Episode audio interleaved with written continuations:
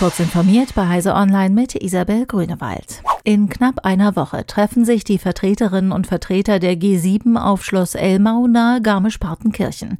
Nun sind im Internet geheime Polizeidokumente zum vergangenen Einsatz auf Schloss Elmau von 2015 aufgetaucht. Dazu gehören zum Beispiel ein Einsatzbefehl mit detaillierten Auflistungen von Polizeieinheiten und deren Digitalfunkkanälen sowie Handynummern von Führungskräften der Polizei. Verantwortliche und Behörden gehen derzeit davon aus, dass der Leak die Sicherheit beim aktuellen Treffen nicht beeinträchtigen wird. Die Polizei mache vieles anders als vor sieben Jahren, betont Bayerns Innenminister Joachim Herrmann. Insofern ließen sich keine unmittelbaren Rückschlüsse auf das Vorgehen der Polizei in den nächsten Tagen ziehen. Das US-amerikanische Justizministerium hat zusammen mit Strafverfolgern aus Deutschland, den Niederlanden und dem Vereinigten Königreich die Infrastruktur des russischen Botnets AirSox zerstört. Das Botnet hatte Millionen von Rechnern und Geräten rund um die Welt befallen. Das Geschäftsmodell hinter AirSox waren Proxy-Dienste, wie sie etwa viele VPN-Betreiber anbieten. Damit können Internetnutzer ihre Herkunft verschleiern und ihren Datenverkehr über die infizierten Botnet-Drohnen umleiten. Mehrere große öffentliche öffentliche und private Einrichtungen seien Opfer des AirSox-Botnetzes geworden. Polizisten haben am Montag bundesweit Wohnungen durchsucht, um Ermittlungen wegen Hassäußerungen im Internet voranzutreiben. Hass und Hetze haben in unserer Gesellschaft keinen Platz, erklärte der rheinland-pfälzische Innenminister Roger Levens zu den Einsätzen, die am Morgen gegen 6 Uhr begonnen haben.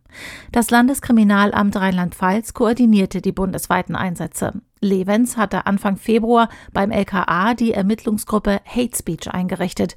Sie soll Äußerungen nachgehen, die im Anschluss an die Tötung von zwei Polizeibeamten im Web gepostet wurden. Nach einer Woche hatte das ermittelnde Team Klarnamen von 15 Personen ausfindig machen können, die im Zusammenhang mit der Mordtat Hasskommentare abgegeben hatten.